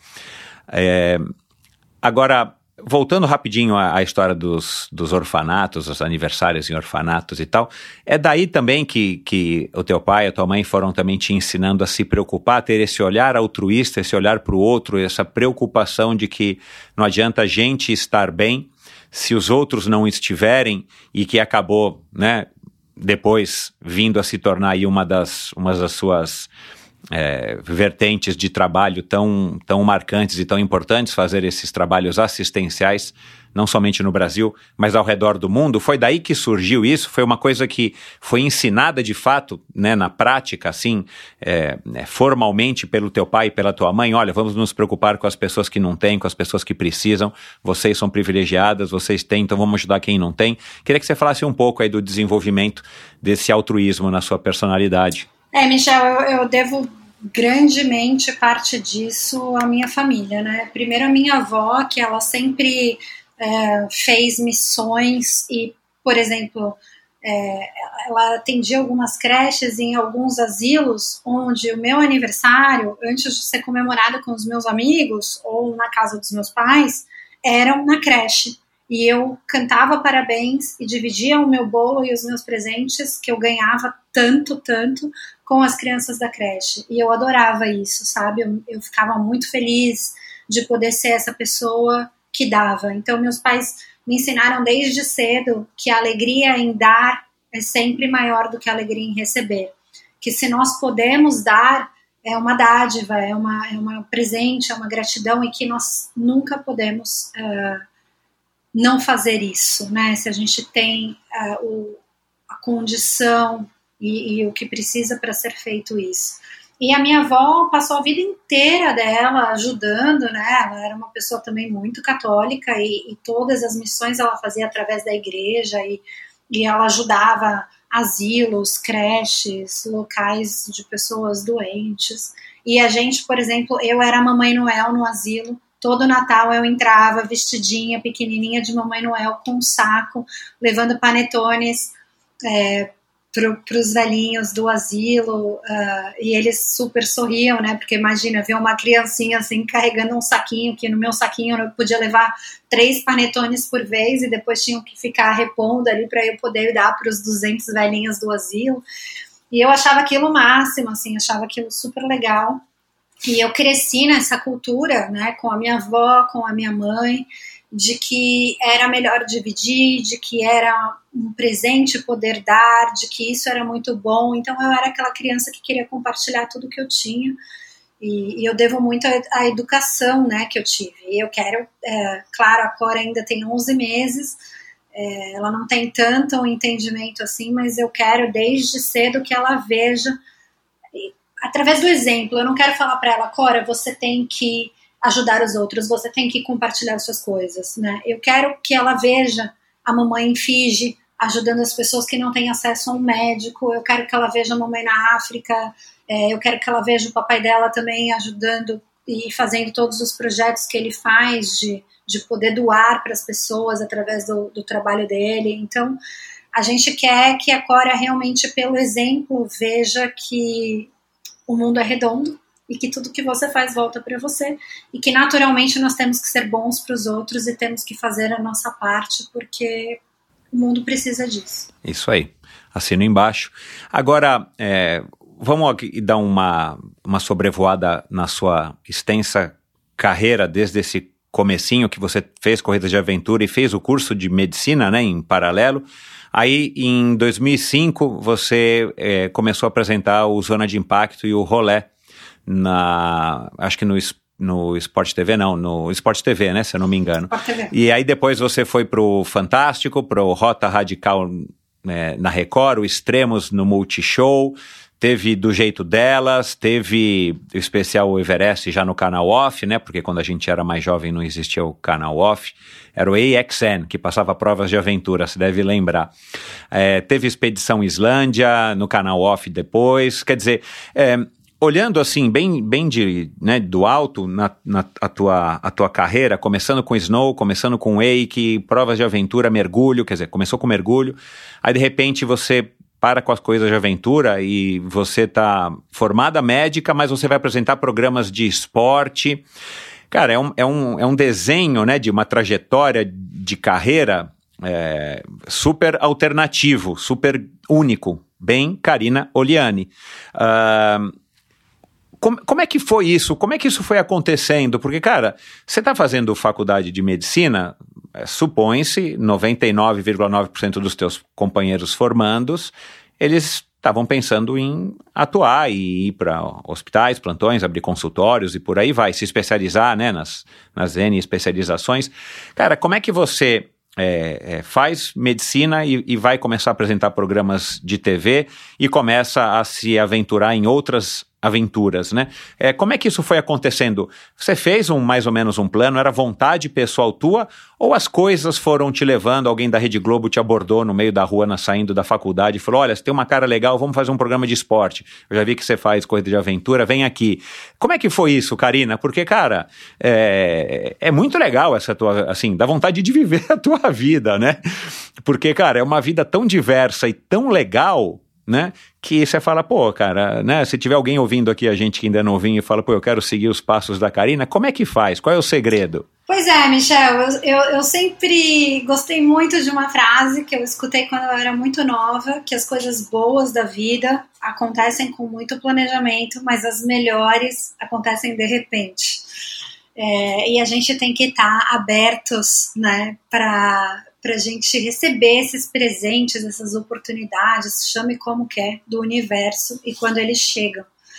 É, eu tive muitas coisas na minha vida que eu planejei, como por exemplo ser médica, né? Eu estudei pelo menos dois anos em cursinho para conseguir entrar na faculdade que eu queria e prestei três vezes vestibular para entrar na, na, na, faculdade de medicina ali em duas que eu queria. É, mas, por exemplo, a TV veio muito por acaso. Aliás, eu era até assim, era uma pessoa que não gostava de lentes, não gostava de câmera, de foto, sempre fui uma pessoa mais introvertida. Eu detestava e tinha medo de falar em público, então eu era aquela pessoa que quando tinha que ir para frente da sala de aula apresentar um negócio, eu ficava nervosa, assim, eu não gostava. E, então imagina uma pessoa, né, que era mais introvertida com esse perfil e parar na frente da TV. Mas foi um desafio tão grande quando eu recebi o convite, porque primeiro eu achei que fosse um erro, né? Eu, eu falei assim, vocês têm certeza? Vocês estão ligando para a Karina certa? É essa Karina que vocês querem que participe do teste de TV? Aí eles falaram assim, ué, você não foi a bicampeã brasileira de wakeboard que veio aqui na Sport TV dar uma entrevista pra gente? Eu falei, fui. É, então, o nosso diretor viu a sua entrevista e ele acha que você tem bastante futuro na TV e ele quer que você participe de um teste. Então, eu cheguei no Rio de Janeiro, tinha mais ou menos umas 200, 300 meninas incríveis, maravilhosas, assim, falando super bem na frente dos cinegrafistas e daquelas câmeras gigantes que eram, para mim, aterrorizador. E, e, todas com algum tipo de formação em cinema, em rádio, TV, em jornalismo. E eu ali, né, na faculdade de medicina, toda introvertida, até quando tinha que fazer uma apresentação na sala de aula é, eu tendo que falar um, um, parágrafo, assim, eu tinha que me apresentar, falar o que eu fazia e por que eu era a pessoa certa para o programa de televisão. E dito e feito, a hora que o cara ligou a câmera, eu travei, eu não conseguia falar uma palavra, eu só gaguejava, eu fui ficando vermelha, eu fui ficando tão nervosa que eu perdi a voz e saí correndo. E, e aí fui embora, né? Voltei. Aí, eu, quando eu tava indo embora, o, o cara falou assim: não, não, não, por favor, fica. Eu falei: não, eu detesto isso, eu não sirvo para isso, eu nem sei porque eu aceitei esse convite para esse teste. Ele falou: olha, agora vai começar tudo que você gosta. Agora não é mais teste de câmera. A gente vai levar vocês surfar na macumba, fazer kitesurf na Barra da Tijuca, fazer wakeboard na Lagoa Rodrigo de Freitas, depois vocês vão entrevistar umas pessoas lá na rampa de voo e vão fazer um voo de parapente ou de asa delta.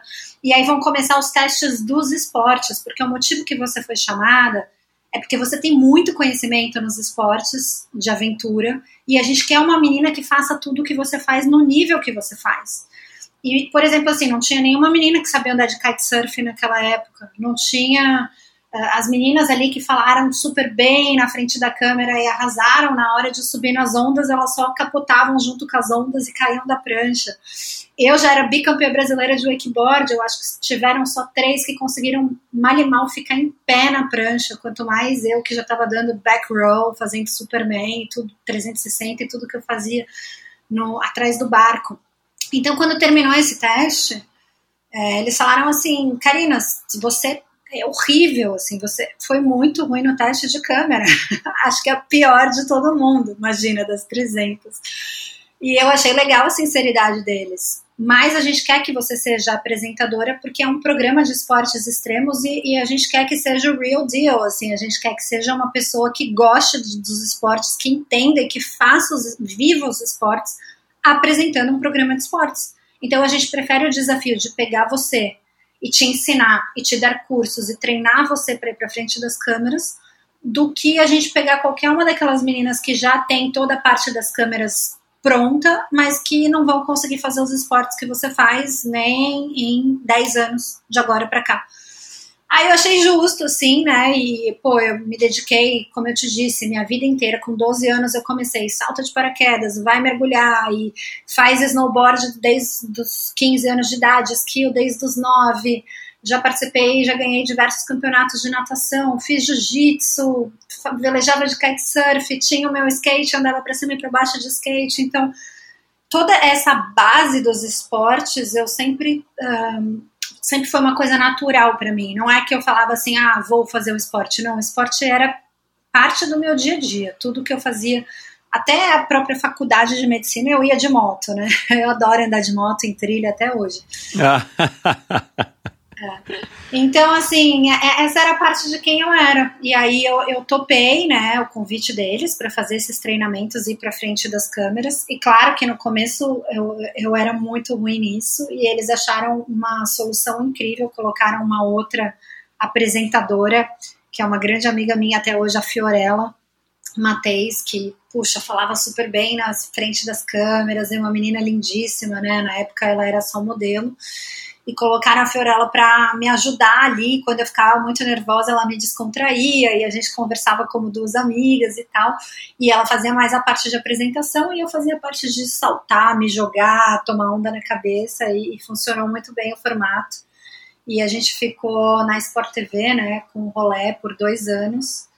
E, e, aí depois foram surgindo outras oportunidades, como por exemplo a da Record, aonde eu mandei um projeto para lá, é, onde a minha produtora iria desenhar esses projetos de aventura, porque eu queria levar as aventuras e os esportes para o próximo nível. E aí eles aceitaram. Aí eu comecei com Rota Radical lá na Record em 2009. E, e depois eu recebi um outro convite para voltar para Globosat, mas com um programa só meu e, e de mais aventuras. Aí na sequência veio o canal Off, né? E o canal Off, na época, eu lembro o Guilherme Zatar falando: Karina, legal, a gente está te adorando no Multishow. Se você quiser, continuamos no Multishow, mas tem um canal que é a tua cara, vai lançar no ano que vem. E você tem que começar a se programar para ir, vai chamar canal off. E dito e feito, quando lançou o canal off, assim, eu vi o conceito do canal e o que o canal poderia virar, eu fui para lá assim que abriu e tô lá até hoje. Agora quem vai estar tá no canal off esse ano é a minha filha Cora, me acompanhando pelas montanhas do mundo com o um novo projeto. Cara, sensacional.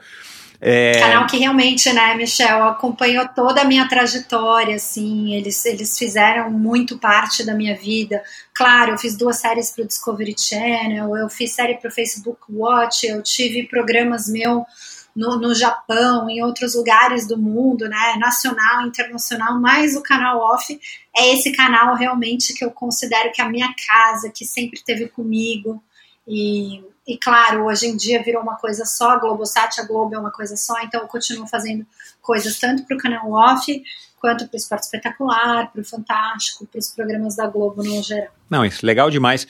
E, e, como é que ficou nessa época a tua perspectiva com a medicina, que você se esforçou tanto para entrar e você, né, o curso de medicina não é, não é uma coisa fácil? Basicamente, né, você falou da questão de críticas e das pessoas fazendo comentários maldosos, você não faz ideia na época, porque coincidiu, eu estava entrando no internato de medicina quando eu recebi esse convite para ir viajar o mundo fazendo os esportes que eu amava e ganhar bem para isso e ir para frente das câmeras na televisão. Então, caramba, assim, foi, foi um caos. É, é, óbvio que muita gente não ficou feliz, é óbvio que eu não recebi muitos incentivos por um lado, em compensação por outro, eu não precisava do incentivo ou da aprovação de ninguém, né? Porque eu estava fazendo exatamente o que eu gostava e, como disse, viajando o mundo, fazendo os esportes que eu amava, ganhando para fazer isso e adorando ver o resultado na TV e podendo compartilhar com as pessoas e tal.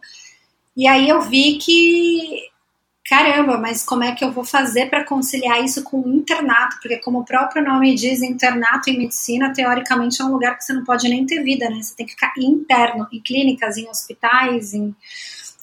Exato. E aí eu achei um jeito uh, de. Quando eu tinha que gravar, eu gravava em cima de algum feriado longo, uma vez por mês, e se eu tivesse que perder um, dois dias realmente de internato, depois eu compensava com um monte de plantão. Então, uh, tinha umas meninas lá no grupo da medicina e, e, a gente tinha uma escala de plantões e às vezes eu tinha que pegar plantão a mais que todo mundo só porque em alguns dias eu não podia estar e não ia dividir o trabalho com elas. E aí eu compensava elas para conter os ânimos ali, as críticas, de uma forma pegando mais plantões e, e me virando nesse sentido. E, e, funcionou, né? Não foi fácil. Eu lembro que muitas vezes eu tive que comer o pão que o diabo amassou. Mas eu estava muito feliz com o que eu estava fazendo. E eu acho que, que é isso, né? Tudo na vida tem seu ônus e tem seu bônus. E se eu não tivesse passado por tudo isso, depois eu não teria aberto a minha produtora, que é a Pitaia Filmes, e que virou todo o sucesso que a Pitaia virou e fez todos os projetos que fez e faz até hoje. E eu, seja eu na frente das câmeras ou atrás das câmeras, que eu gosto muito também, já dirigi muitos documentários, já criei muitos projetos onde eu não estive na frente das câmeras. E, e, é uma outra coisa que eu nunca poderia imaginar se você falasse lá atrás, Karina, você vai ser uma diretora, uma produtora executiva de programas de TV eu ia falar, jura? Certeza que é essa Karina? Mas hoje em dia eu posso dizer que é uma coisa que eu gosto muito, faço com bastante prazer. Agora, uh, é, para você manejar tantas, tantas atividades uh, na sua vida, eu imagino que você, né, como você falou aqui da rede de apoio para ajudar e a cuidar da Cora, você deva ter parcerias muito estratégicas, né? É, a começar pela parceria com o Máximo, né, nesse projeto junto com a Cora, ele que também é um alpinista, guia de montanha e tudo mais. É, como é que você faz para selecionar os seus, os seus parceiros? Você tem né, o parceiro no Dharma, você tem parceiros na Pitaia, você tem parceiros no, no Instituto de Medicina de Montanha, no, na Associação de Medicina de Montanha. Como é que você faz para também ter esse olhar de falar assim, cara, essa é uma pessoa legal para me associar, porque você não consegue estar em todos os lugares ao mesmo tempo fazendo tudo né? Ou você vai estar na frente das câmeras, ou você vai estar atrás das câmeras, ou você vai estar no alto da montanha, ou você vai estar no fundo do mar, né? Então, como é que você faz? Porque eu imagino que a Pitaia hoje deva estar fazendo as produções, como você já acabou de revelar, mas você está com o teu projeto de ir para Fiji, você está com o teu projeto de ir para o Nepal, né?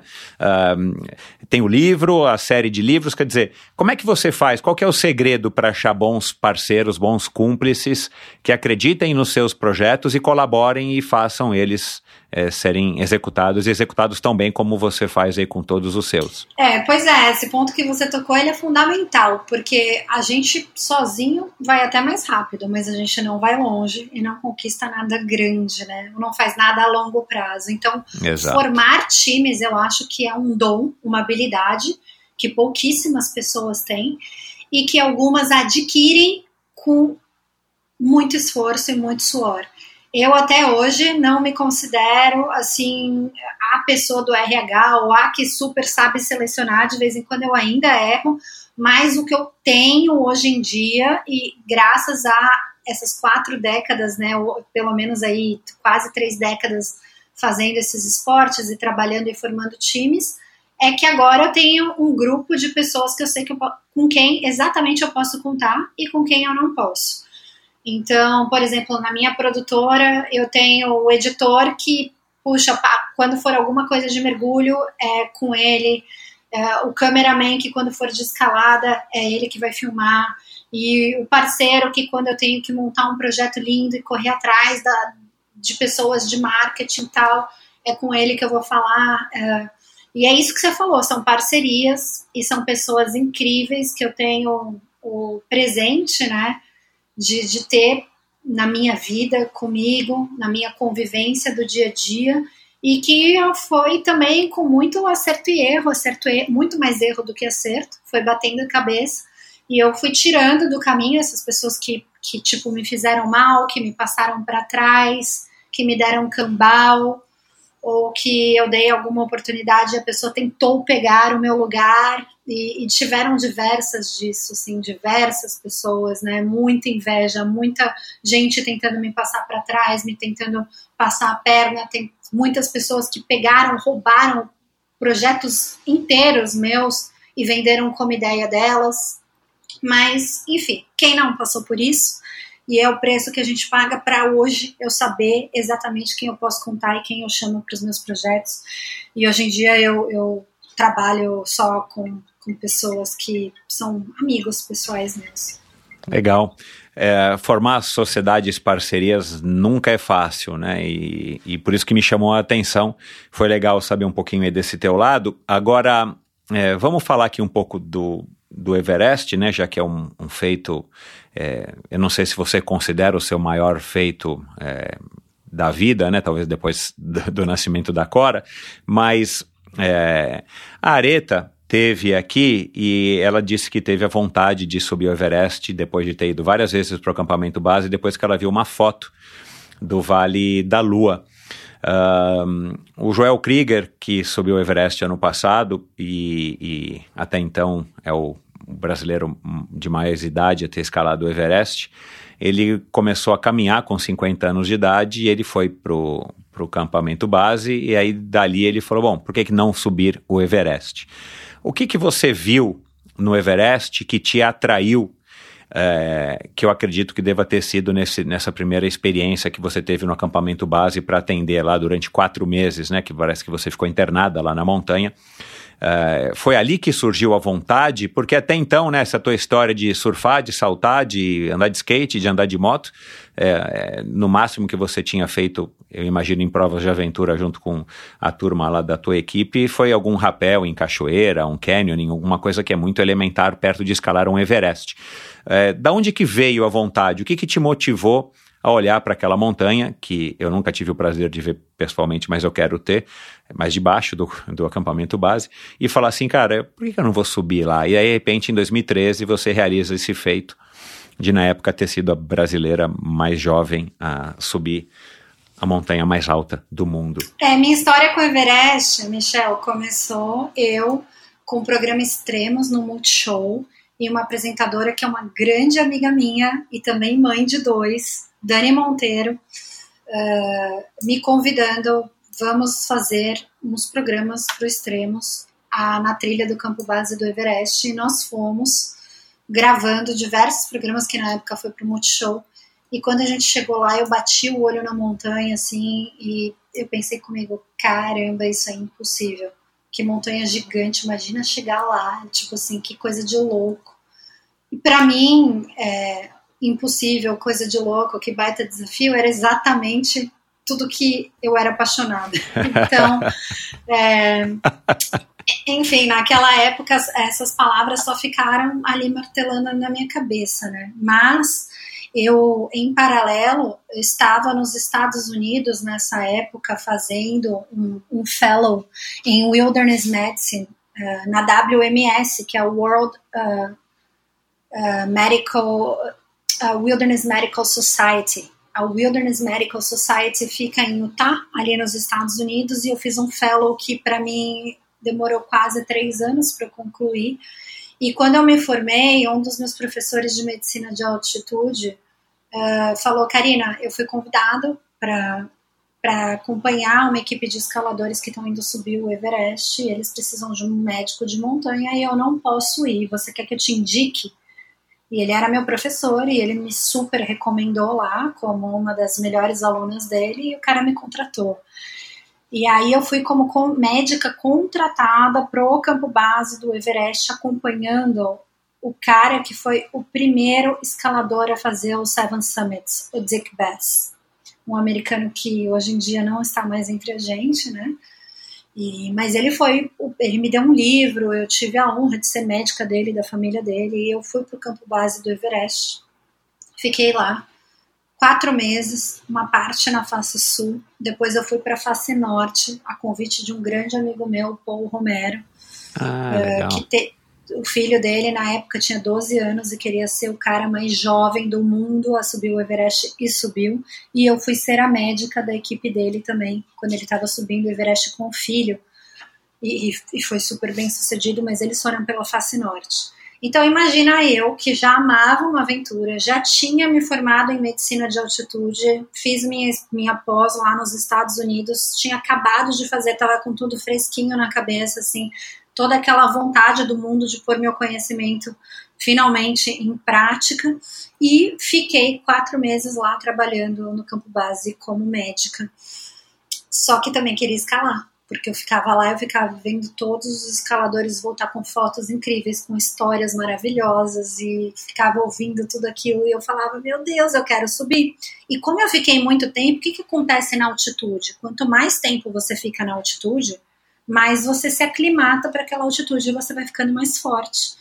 Então eu estava muito forte, porque eu fiquei. Normalmente os escaladores que vão fazer o Everest, eles ficam 50, 60 dias no máximo nessa altitude. Eu fiquei quatro meses, porque eu estava a trabalho. Então, é, para mim, assim, eu subia para o campo 1, para o campo 2 brincando e voltava correndo. Era como se fosse tipo assim. Porque eu estava lá para os resgates também, eu já estava subindo e descendo para resgate, então eu estava muito treinada.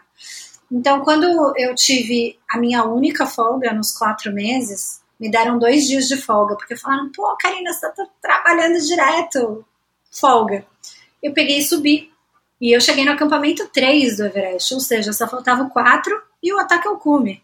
E eu cheguei no acampamento 3 do Everest, no que os escaladores normalmente subiam em três dias. E eu fiz assim, numa puxada com o meu Sherpa, o meu Sherpa, o Sherpa que ficou muito meu amigo e que hoje é o meu melhor amigo e o cara que subiu o Everest duas vezes comigo. Inclusive, estou indo no casamento dele na Suécia, em junho, levando a Cora. Uau! Que é o meu parceiro, Uau. meu parceiro de, de escaladas até hoje, que é o Pemba Sherpa. E que uh, toda vez né, que a gente leva grupo de clientes tal, a gente vai sempre é, nos grupos dele, a gente trabalha juntos até hoje. Então, é, quando a gente voltou, o Pemba falou assim: pô, Karina, você não quer escalar o Everest? Eu falei: claro que eu quero, né, Pemba? Você é doido? Claro que eu quero. Ele falou: pois é, faltava tipo um dia pra gente chegar ali no campo 4, outro dia do cume e a gente descia. Eu falei: eu sei, meu amigo, mas eu não tenho 10 mil dólares. E naquela época, né, em 2010, custava cerca de 10 mil dólares só a permissão para você poder escalar o Everest. E eu, como médica lá, eu não tinha, não tinham pago essa permissão e eu também não tinha dinheiro para pagar na época. E aí eu não fui. Mas eu quis escalar desde 2010. E em 2010, certamente, se eu tivesse tentado, eu teria conseguido, porque eu estava muito, muito forte e aclimatada para aquela altitude. E, e, treinada, né? E depois de, de, quatro meses lá. Então, e lá do Everest, eu até tentei fazer umas ligações, falar com algumas pessoas, algumas marcas, mas eu não consegui retorno nenhum, né? Então, eu falei, poxa, eu volto e monto um projeto de patrocínio e para 2011 eu venho e escalo o Everest. Imagina, eu fiquei 2011, 2012, 2013, eu fiquei três anos correndo atrás de viabilizar financeiramente essa primeira grande expedição, vamos dizer assim. Foi um sufoco. É, quase que não saiu também em 2013, mas foi muito difícil fazer as pessoas acreditarem em mim. Porque, né, você olha assim para mim, eu, eu, sou uma pessoa de 1,67m, loirinha, pequenininha, nada de demais, e as pessoas olhavam assim falavam: Imagina, essa menina não passa nem do acampamento base imagina, né, que essa menina chega lá no Everest ainda vai, vai levar a minha marca tal. Então foi muito difícil. Foram três anos uh, onde eu mandei o projeto para diversas empresas e não tive retorno de quase ninguém. Mas as três que me responderam foram as três que foram comigo. Foi o suficiente. Foram as três que foram comigo para o topo do mundo, né? E que eu sou grata aí para o resto da minha vida. É, a Cássio, a Fujifilm e a BMW, na época o Mini Cooper, a gente fez essa expedição que tem uma história incrível, inclusive essa palestra que eu, que eu mais faço, assim, uma das campeãs do, do Brasil, é, é a qual é o seu Everest, que conta em cerca de 70, 80 minutos toda a trajetória com um pano de fundo nessa expedição do Everest. E, e aí eu conto algumas lições, né, e faço uma analogia com o mundo corporativo de tudo que eu aprendi. E por falar, vamos terminar aqui já nossa conversa, que eu sei que está dando tempo. É, Karina, é, você falou assim, ah, ninguém acreditava em mim, né? O, né? Esse estereótipo, né? Você é uma mulher branca, loira, bonita, é, aí é médica, é escaladora, é campeã. Cara, é, eu acho que não deve ser fácil, né? Viver assim, é, no mundo que você escolheu viver, no nosso tempo, né, no século 20, 21, é, e ter que ainda enfrentar essas, essas barreiras, esses pré-conceitos por conta da sua aparência. É, qual que seria a, a impressão mais equivocada que é recorrente que as pessoas têm a seu respeito? Assim, uma coisa que as pessoas te taxam daquilo ou te enxergam daquilo que é mais recorrente, assim, que você fala, meu, de novo vão me achar disso, que saco. Pois é, eu sempre, eu sempre escutei muito assim, nossa, eu achava que você era a maior patricinha. Foi o que eu mais escutei na minha vida. E depois, quando as pessoas me conhecem, ganham um pouquinho de intimidade, assim, comigo, elas, meu, você não tem nada de patricinha, pô. É, inclusive, eu tenho dois amigos que são um dos maiores escaladores que o Brasil tem, que é o Ed Padilha e o Val, e eles me chamam de loira bruta. e eles também, eles comentaram comigo assim, nossa, a gente olhava assim, o pessoal falava que você era a maior patricinha, mas, meu, de patricinha você não tem nada, a loira é bruta mesmo. então eu tenho, tenho entre alguns amigos esse outro apelido de loira. Bacana. É, com que frequência que você pensa na morte? Olha, a morte já me visitou de perto algumas vezes. A morte das pessoas que eu amo me assusta muito mais do que a minha. Eu sempre achei que a gente nasceu com um contrato que tem começo, meio e fim, e eu sempre achei que a gente sabe que a gente vai morrer mas que quando a gente morrer não tem problema, porque a gente morreu mesmo. é, eu sempre achei que todo mundo morre, mas que poucos vivem de verdade. Então eu vejo que nada do que a gente fizer da nossa vida pode ser tomado, uh, em, assim, a gente não pode decidir nada do que a gente faz ou não na nossa vida levando em conta a morte, porque a morte é a única certeza que nós temos. E tem muita gente, como eu disse, que, que passa pela vida, mas poucos que realmente vivem os seus sonhos justamente por esse medo da morte. Então ele é um medo infundado. É muito melhor, de repente, a gente ter uma vida não tão longa, mas uma vida plena, onde você viveu os seus sonhos, onde você inspirou as pessoas, onde você fez o que você ama, onde você foi verdadeiramente feliz e cumpriu o propósito que você veio fazer ou ter, uh, do que você de repente aí ter uma vida de 100 anos e quando você olha para trás você fala, eu gostaria de viver de novo essa vida? Ah, não, que vida chata. 100 anos, mas eu não repetiria. A minha não, a minha só teve 40 até agora, mas esses 40, se eu morrer amanhã, quem estiver escutando esse podcast e que fique aqui, se acontecer alguma coisa comigo, publique isso. A minha vida valeu demais a pena, eu não me arrependo de nada do que eu fiz até agora. Até os meus erros foram para me ensinar e para me tornar uma pessoa melhor. E eu tive a vida dos sonhos, assim, muito melhor do que eu podia, no meu melhor sonho, ter imaginado. E eu adoro a minha vida e, e continuo vivendo, assim, com bastante coerência e coragem. Coragem no sentido verdadeiro da palavra, que é fazer com o coração. Coragem, cuore, coração, com amor com paixão. Por isso, o nome da minha filha, Cora. Você já mergulhou com tubarão, já tudo quanto é tipo de baleia, crocodilo, piranha, já saltou, já foi ao cume do K2, Everest duas vezes. E eu entendi, você já falou que você é uma pessoa que se joga, mas se joga dentro do que você acredita que, que é o risco que você topa correr, com bastante planejamento e tal.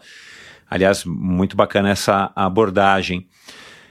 Mas é óbvio que você deve ter enfrentado várias vezes situações que você, o planejamento não correspondeu exatamente ao que você é, esperava, né? E aí isso também é uma das graças a gente ter essa, essa sensação, essa noção de improviso para poder se livrar, ter aquela caixinha de ferramentas que eu imagino que a sua seja enorme, né? E, e se fosse física seria pesadíssima, que você consegue sacar coisas da manga é, para resolver situações que não eram planejadas. Uh, nesse aspecto, dá para você lembrar aqui qual foi a maior loucura que você já fez na sua vida? Nossa, eu já fiz algumas loucuras na minha vida. É, algumas que eu nem me lembro com certeza, mas eu tenho que escolher uma só para maior, eu acho que não vai dar, não. não vai dar, não. são vários. Uhum. Uh, olha, eu. É, eu tomei algumas decisões, né? Outras não fui eu que tomei, mas eu deixei a vida decidir por mim, estava pronta para para abrir os braços e para aceitar aquele desafio, como eu te contei, a própria TV foi um desses, a maternidade foi outro desses.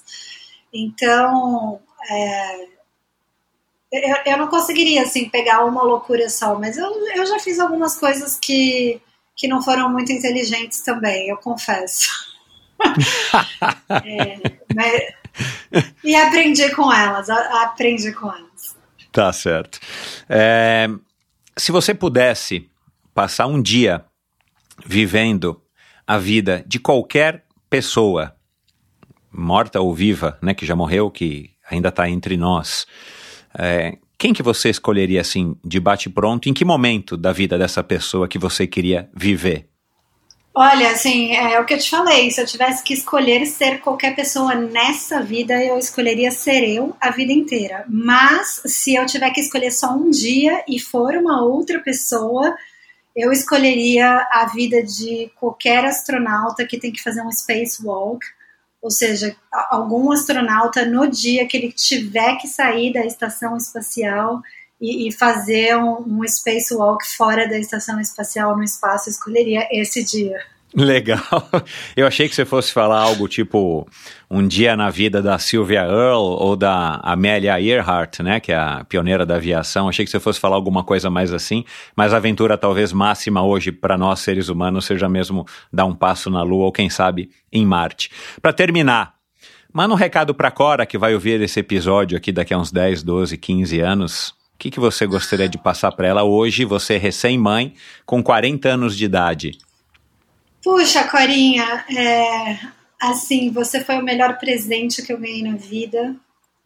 Eu sou muito grata de ser sua mãe. Obrigada por ter vindo e por ter me escolhido.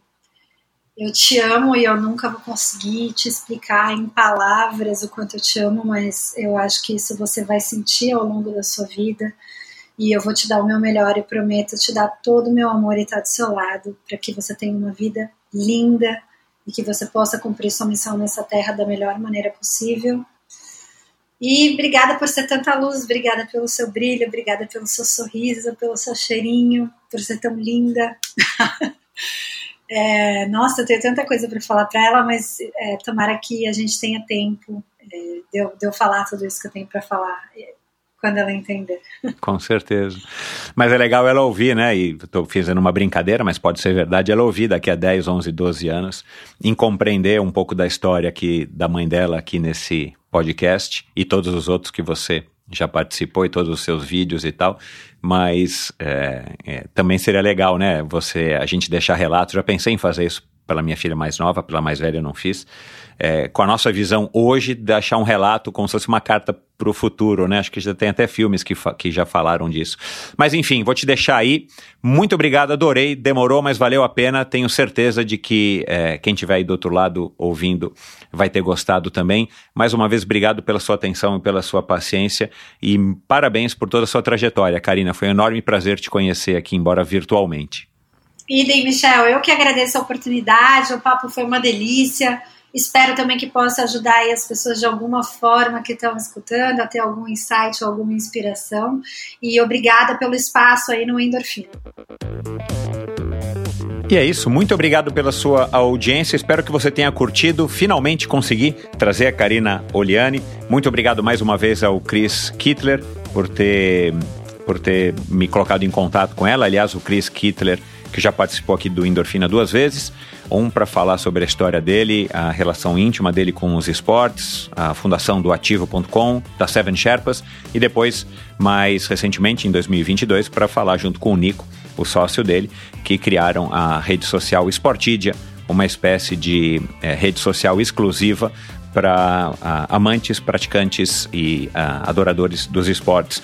Bom, é, dê um alô para a Karina, tenho certeza de que ela vai adorar saber que você conheceu um pouco mais da história dela, sobre uma nova ótica, uma ótica diferente, através do Endorfina. Eu vou colocar, como sempre eu faço, no post do episódio de hoje, os links para as redes sociais dela, para o Facebook, para o LinkedIn, para o YouTube dela, é, para vários assuntos que foram mencionados aqui, para vídeos e tudo mais. Então dê uma olhadinha lá no endorfinabr.com. Lá também você pode ouvir a esse e todos os episódios do Endorfina.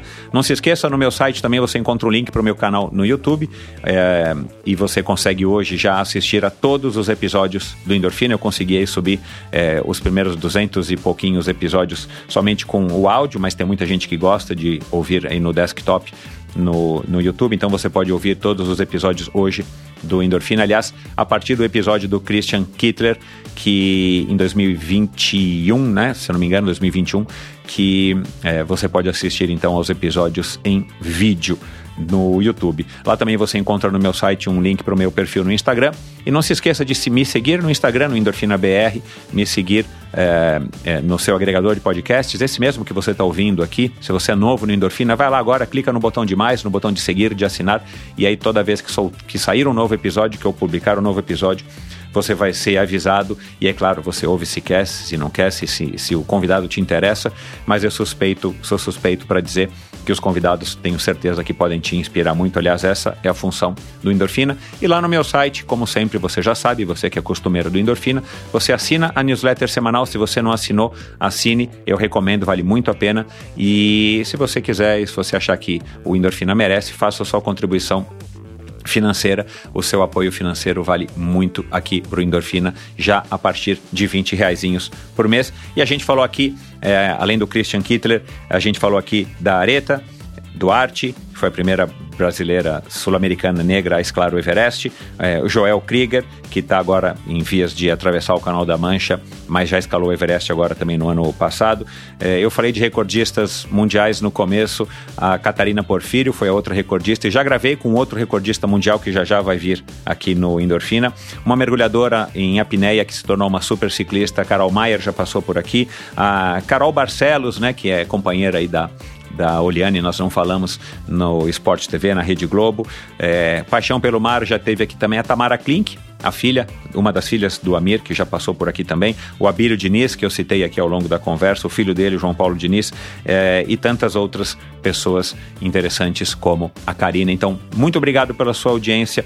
Até a próxima, até o próximo episódio do Endorfina, porque é, vai ser um convidado incrível e você não perde por esperar. Obrigado e até a próxima.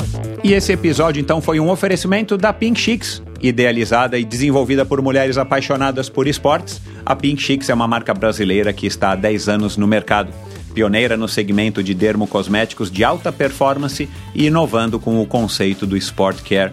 Reconhecida pela grande expertise em proteção solar, devido aos altos fatores de proteção UVA e UVB, a Pink Chicks conta com a linha completa de proteção facial, corporal e até capilar, com produtos de alta qualidade e alta resistência à água e ao suor a linha também possui produtos que minimizam os atritos causados pelos movimentos repetitivos durante a prática esportiva, mais conhecido como assaduras, desenvolvidos especialmente para você que é um praticante de atividade física, para você que é um atleta de final de semana e por elas, que são as idealizadoras e as fundadoras da Pink Chicks, que são elas também é, apaixonadas por esporte, como eu falei aqui no começo. Além da inovação com o conceito de Sport Care, o diferencial da Pink está na união da proteção de alta performance, beleza e multifuncionalidade e conta com uma linha completa de maquiagem com proteção solar resistente à água e ao suor. Os produtos são altamente indicados para qualquer tipo de atividade, possuem fórmulas veganas, sem parabenos, são fáceis de utilizar e muito agradáveis no contato com a pele. Os produtos da Pink Chicks podem ser utilizados a partir dos dois aninhos de idade, então aproveite pinkchicks.com.br barra endorfina, entre lá no site, conheça os produtos e na hora de você fechar lá a sua compra, coloque o cupom endorfina pink para você ganhar um desconto bem legal em nome dessa nossa parceria. Vai lá, pinkchicks.com.br barra endorfina e utilize o cupom ENDORFINAPINK para ganhar o seu desconto. Obrigado por ouvir esse episódio do Endorfina. Acesse o endorfinabr.com, vá no post do episódio de hoje para conhecer um pouco mais sobre o meu convidado e alguns assuntos abordados em nossa conversa. Lá você ainda encontra todos os episódios do Endorfina. Siga o Endorfina BR no Instagram e confira imagens inéditas e inusitadas dos meus convidados. Participe enviando comentários e sugestões. Se você curtiu, colabore assinando Endorfina no seu agregador de podcasts preferido e compartilhando com seus amigos.